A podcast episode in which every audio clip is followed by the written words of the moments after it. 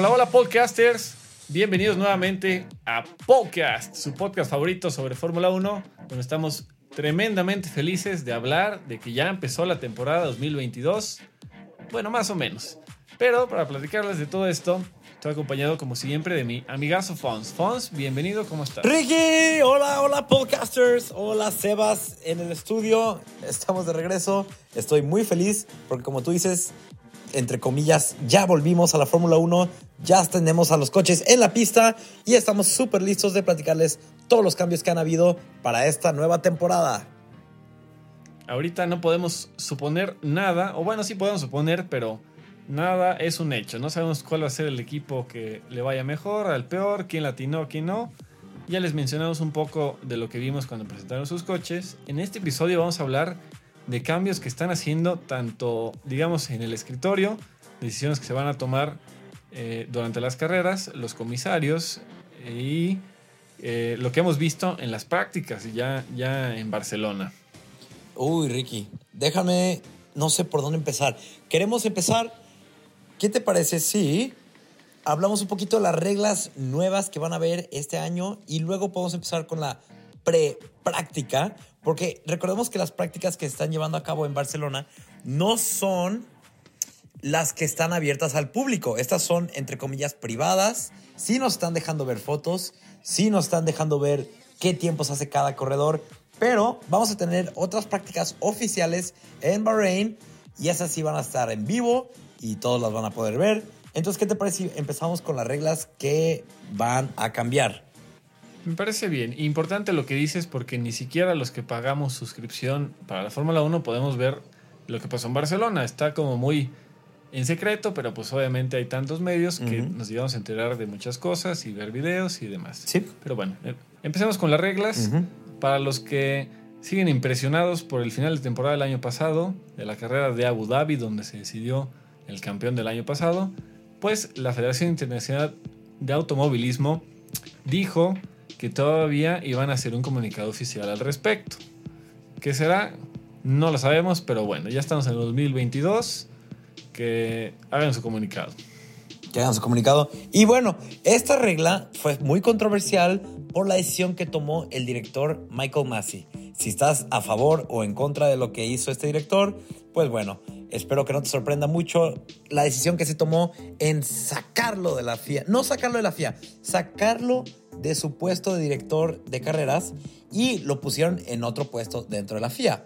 Cabe destacar que no estaban en desacuerdo con su decisión, simplemente fue tanta la presión de los fans, de los equipos, en que la, decisión que se tomó no fue la correcta, que lo decidieron mover a otro puesto. ¿Y ahora quién lo va a reemplazar? Dos directores de carrera van a ser los que van a estar fungiendo la función de, una persona. Ahora van a ser dos. Se van a estar intercalando entre carreras dos personas diferentes. Así es, entonces vamos a tener eh, inclusive pues, diferentes criterios en carreras, porque uno puede decidir una cosa y otro otra. Pero la idea en general está buena, está interesante, de que se unifique todas estas reglas, que no sea tanto el criterio de esta persona, sino que se siga siempre el, el mismo criterio. Y sí, y bueno, otra de estas, otra estas decisiones que se tomó a partir de lo que pasó en Abu Dhabi, ¿te acuerdas, Ricky, en la última carrera, cuando Michael Mas está teniendo que tomar estas decisiones, como los directores de los equipos, en especial Toto Wolf y Christian Horner, estaban en comunicación directa con Michael Massey? Esto ya no va a poder suceder porque se presta a que sucedan cosas como lo que pasó en Abu Dhabi, donde un director del equipo tenga influencia sobre la decisión de un, del director. Entonces, ahora se van, sí va a haber comunicación, pero no directa.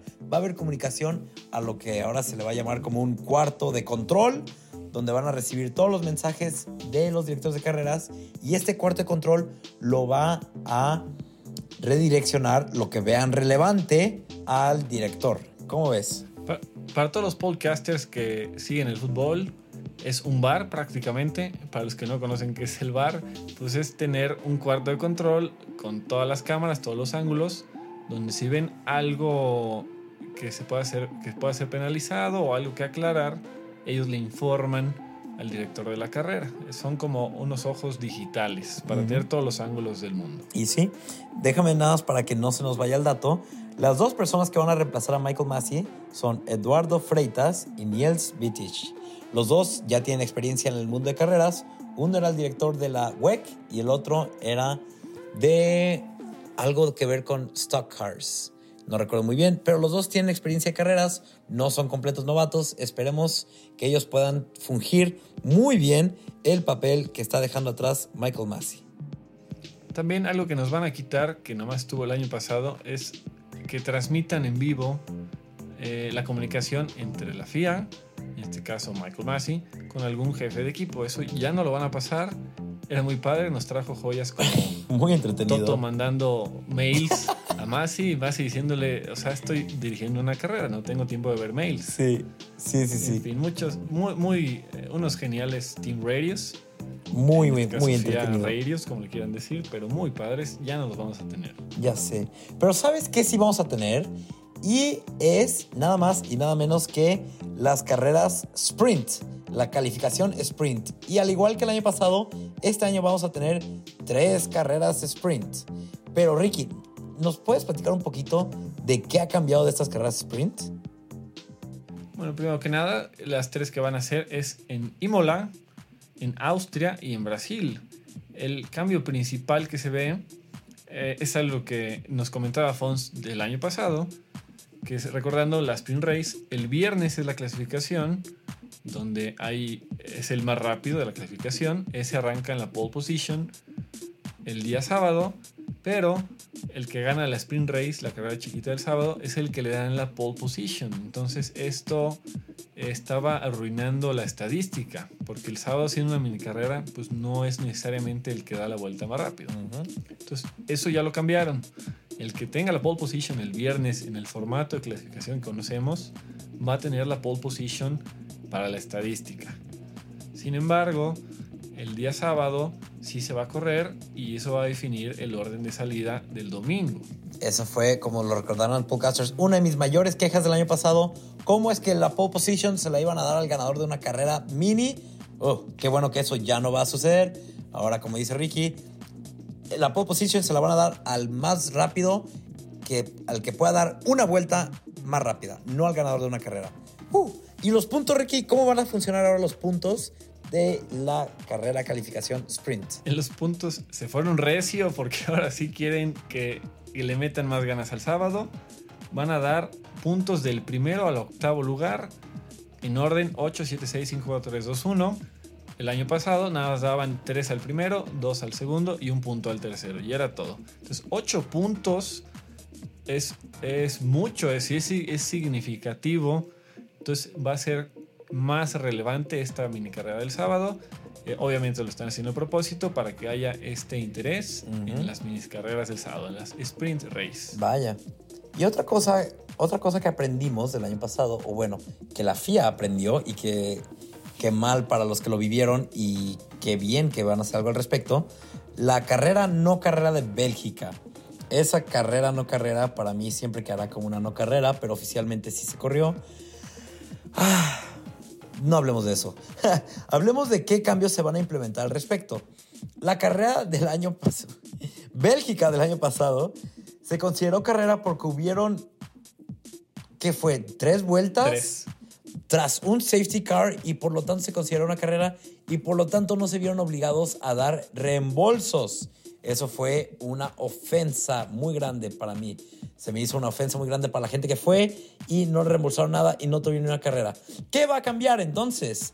Muy bien, ahora una carrera va a ser considerada una carrera si se corren dos vueltas sin un safety car. Dos vueltas de carrera bajo bandera verde.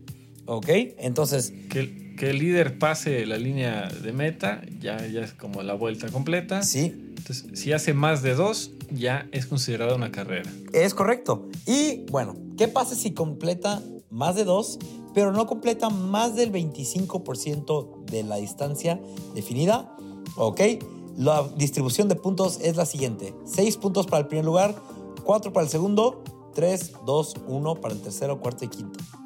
Que, Y ya, nada sí, más los primeros cinco lugares reciben puntos. Es correcto. ¿Qué pasa si se completa entre el 25 y el 50% de la carrera? Los puntos se van a distribuir de la siguiente manera. 13 puntos para el primero, 10 puntos para el segundo, 8 para el tercero y luego del cuarto hasta el noveno se van 6, 5, 4, 3, 2 y 1. ¿Y qué pasa si se completa entre el 50% y el 75%? La distribución de puntos es la siguiente. 19 puntos para el primero, 14 para el segundo, 12 para el tercero y del cuarto al décimo se van 9, 8, 6, 5, 3, 2, 1 para el décimo lugar. Y bueno, ya sabemos... pocas- Ah, no, adelante, adelante. Sí, en pocas palabras, podcasters dividieron la carrera en cuatro por porcentajes: 25, 50, 75. Y, ah, o sea, está la Bélgica. Entonces, si hay menos de dos vueltas, pues no hubo nada. Sí, Entonces, menos del 25 tanto, 25 el 50 tanto, 50 el 75 tanto y 75 para arriba ya son puntos completos. Ujú. Sí, sabemos que más del 75% de la carrera se considera una carrera completa. Pero bueno, También, muy importante en estos puntos que acabas de mencionar, Fons, Ujú. quitaron los mugrosos decimales. Oh, ¿a qué te refieres con eso? Oh, los puntos, los puntos decimales. Daban- del, sí. Daban medios puntos. Por ejemplo, en Bélgica Oh, dieron medios puntos. Entonces, los números impar te daban 17.5 puntos. Entonces, así se quedaba en, en la tabla y era muy molesto ver a cuatro pilotos con puntos decimales. Era sumamente molesto. Era muy molesto. Pero Ya bueno, lo redondearon. ya no tendremos esa molestia. Que bueno, muchas gracias FIA por haber escuchado a los fans, por haber visto la catástrofe que fue Bélgica 2021. Pero bueno, ¿qué otra cosa va a cambiar para este año? Y la verdad me da mucho gusto poder anunciar este cambio porque me costaba mucho trabajo explicárselo a la gente nueva al deporte. Y era que los corredores Esto me da, hasta quiero llorar de felicidad. Los corredores van a poder empezar la carrera con la llanta que quieran. Ya no van a tener que usar la llanta con la cual pusieron su vuelta más rápida en la Q2. Eso era tan confuso que me da mucho gusto que lo hayan quitado por completo. Es, es un gran cambio en cuanto a estrategias porque las decisiones en la clasificación te, ya implicaban cómo vas a iniciar la carrera. Entonces, tenían que tomar ciertas precauciones o, o arriesgarse de ciertas maneras para clasificar más arriba o no, cómo vas a arrancar, cuánto va a durar la carrera. Entonces, esta libertad permite, digamos, que se vayan con todo en la clasificación sin arriesgar ciertos puntos del inicio de la carrera. Sí, entonces me da mucho gusto que ya voy a poder explicar fácilmente que los corredores van a poder empezar en la llanta que ellos quieran. Pero bueno, vamos a una noticia que a mí me dio mucho gusto ver, Ricky, y esto salió en la semana pasada. Bueno, la semana pasada para nosotros. Pero bueno, salió en algún punto de febrero que Michael Andretti aplicó para poder tener su equipo de la Fórmula 1. Michael Andretti es el hijo de Mario Andretti. Mario Andretti fue campeón de la Fórmula 1. Entonces, su hijo corrió en la Fórmula 1, no le fue para nada bien, de hecho ni siquiera consiguió correr con un equipo grande, importante, ni una victoria ni nada, pero que haya un onceavo equipo en la parrilla me da mucho gusto. ¿Qué opinas al respecto? También es muy interesante esta propuesta que, que trae Andretti. Se ve- le ve que va con todo. Se ve que va a estar insistiendo, que va a estar haciendo todo lo que tenga que hacer para poder ser partícipe de la Fórmula 1. Entonces, si cambios son emocionantes, pues un equipo nuevo se vuelve mucho más emocionante. Sí, vaya. Recordemos que a finales del año pasado había plática, había rumores de que Andretti quería comprar el equipo, quería comprar un equipo. Se habló que quería comprar eh, Alfa Romeo, se habló que quería comprar Williams, no logró nada. Y bueno, me da mucho gusto que hayan, hayan puesto su aplicación para un equipo independiente. Michael Andretti, nada más para que tengan el dato, fue el campeón de la Fórmula 1 en 1978 ahorita, oh, ahorita tiene 81 años, Mario Andretti, y su cumpleaños es el 28 de febrero, ya casi, casi cumple 82. Tal vez para cuando escuchen este capítulo ya va a tener 82, pero bueno, eso no es relevante de momento. Lo que queremos saber es un onceavo equipo en la Fórmula 1, sí, por favor. Sí, sí, sin duda, bienvenido. A ver si no termina aliándose con alguien como Porsche o Audi, que por ahí se rumoraba que quieren entrar. También. Sería demoledor. También, también, también. Pero bueno, Ricky, ¿alguna noticia que nos esté faltando? Eh, yo creo que sí, pero podemos brincarnos directamente hasta el bello Barcelona, donde se Las, vieron Sí, las prácticas las no prácticas. pre, pre, pre, pre pruebas. Ahora, podcasters, ¿por qué están, por qué existen estas pre-pruebas? Es la primera vez que las vemos en mucho tiempo. De hecho, creo que en 2014 las vimos. Porque este cambio, este cambio de regulaciones es súper grande. Ah, Adrian Newey, genio, genio, genio, este director técnico de Red Bull, dice que este ha sido el cambio de regulaciones más grande que se ha visto en el deporte desde que hubieron cambios en las regulaciones del 2009. Y en el 2009 no, ni siquiera cambiaron tanto de parecer los coches. Pero este, este, los coches van a cambiar drásticamente, ya lo estamos viendo. Entonces, estas pre-pre-prácticas existen para que los equipos puedan correr sus coches y lo más seguro es que van a tener fallas. Lo más seguro es que van a tener fallas, se van a ver súper mal. Entonces, esta práctica es para que el equipo salga y vea cuántas fallas tiene. No quieren, uh, ¿cómo se dice cuando le enseñas algo a todo el mundo? Exponerse. Exponerse, exacto, gracias. No quieren exponer estas fallas al mundo con todos los patrocinadores y todo el mundo viendo. Entonces tienen estas pre-prácticas para sacar las fallas mayores antes de las pre-prácticas. Sí, todavía le hacen eh, modificaciones notorias a los coches. Eh, vemos mucho, eh, si se han fijado, les embarran pintura a los coches considerablemente. ¿Para qué? Para que vean cómo fluye el aire. O sea, literal, las gotas de pintura se van a ir escurriendo en el coche y con eso pueden revisar si está bien o no. También les ponen unos tipos de rejillas espantosas para también medir eh, el aire. O sea, todo eso que hacen ahorita es pruebas, pruebas, pruebas, pruebas, para, como dice Fons, hacer los pequeños ajustes que a veces pueden ser ajustes bastante grandes. Lo más seguro es que estas pre-pre-pruebas ya no las vamos a volver a ver, solo las hacen cuando hay un cambio fuerte de regulaciones y los equipos no quieren exponerse al público de una forma tan, pues, vergonzosa. Si un equipo de verdad sacó las reglas muy, muy, pero muy mal, no quieren exponerse ante el público que pues, cometieron un error catastrófico. Prefieren ahorita sacar los errores que tienen y cuando lleguen a las prácticas que sí van a ser um, enseñadas al público, a la audiencia, ahí van a verse mucho mejor. Ya van a haber sacado, o bueno, ya van a tener un coche mejorado. Y también que, que vimos a los coches que no habían mostrado su coche de verdad, ahora sí, ya está presente, ya se le ven los grandes cambios, Red Bull, los Haas. detalles. Red Bull, por ejemplo, tiene unos sidepods muy diferentes, obviamente, al, al coche de la FIA y muy diferente al resto del equipo, de los equipos, perdón. Sí, entonces hicieron algo o muy bien o muy mal. Pero bueno, eso ya lo veremos más adelante. Y un recordatorio muy importante tanto para Barcelona como para Bahrein, las prácticas.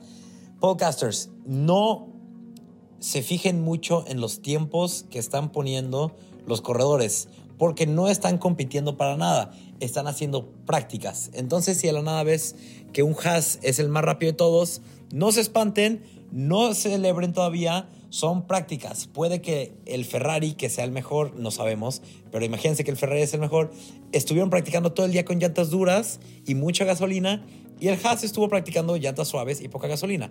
Va a ser el más rápido. Entonces no se emocionen si ven que Checo Pérez es el más rápido de un día, porque en realidad no significa nada. Así es, sí, todavía no tenemos resultado realmente, nomás estamos viendo que ya funcionan los coches, si dan muchas vueltas, por lo menos sabemos que el coche está funcionando, pero nada todavía para especularse. Uh -huh.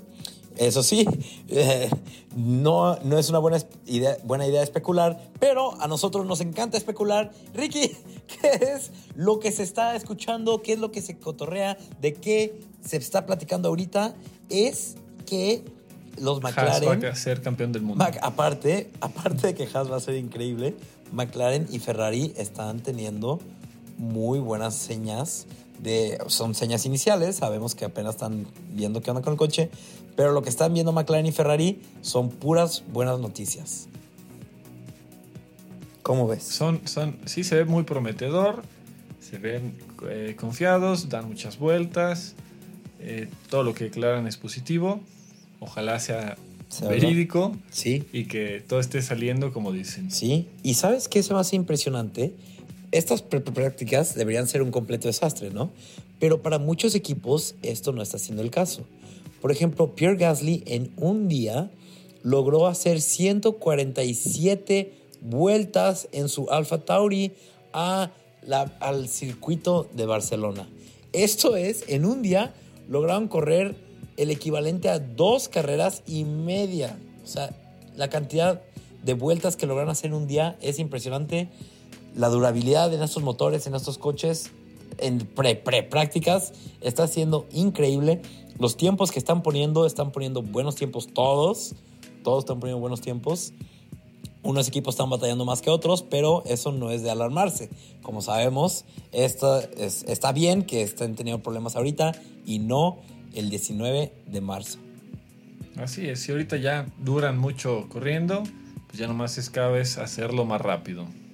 Y sí, Ricky, ¿qué sí podemos aprender de estas prácticas?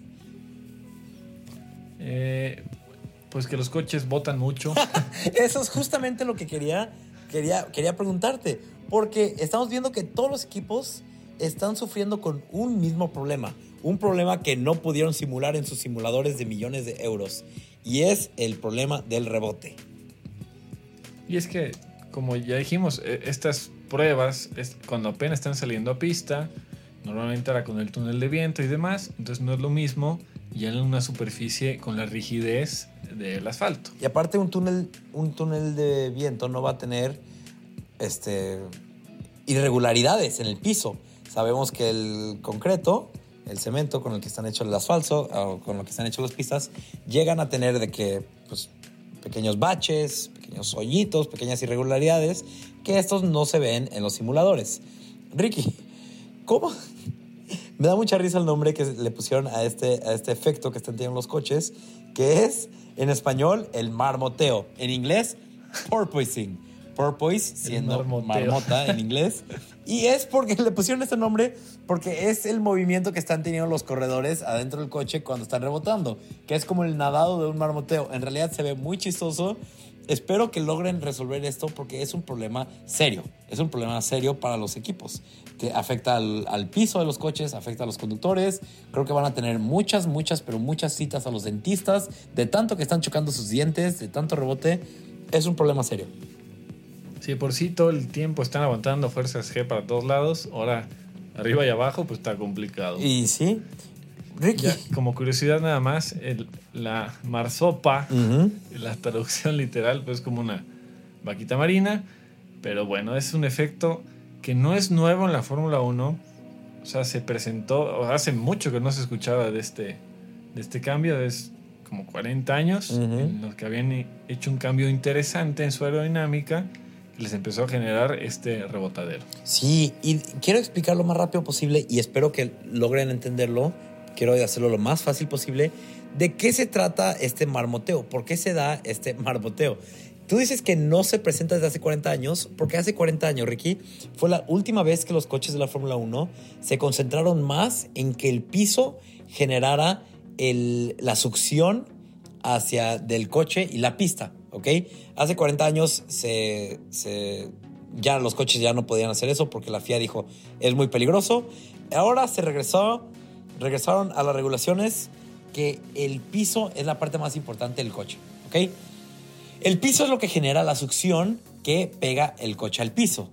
Pero ¿qué pasa cuando el coche se pega demasiado al piso? El, oh, el suelo del coche, el suelo, Oh, oh, esto está poniendo complicado hasta para mí. Ok, hay dos suelos, el suelo del coche y el suelo del asfalto.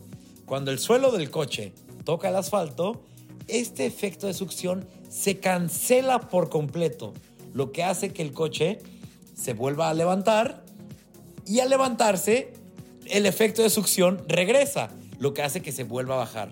Se vuelve a bajar, el efecto de succión se cancela y es un mal sin fin. Así continúa y continúa y continúa. Y con esta tremenda velocidad que están alcanzando los coches ahora, pues esta downforce, esta uh, fuerza, aumenta. Entonces, pues es muy complicado controlarlo. Entonces, en las rectas empezamos a ver cómo empiezan a votar, a votar, a votar en un ciclo sin fin. Es un ciclo fin, sin fin que esperemos que puedan encontrar el fin para la próxima práctica y mucho más importante para la próxima carrera el 19 de marzo. Podcasters, se acerca el fin de este capítulo. Ricky, ¿hay algo más que quieras comentar? Pues ya lo dijimos, nos falta un coche a analizar.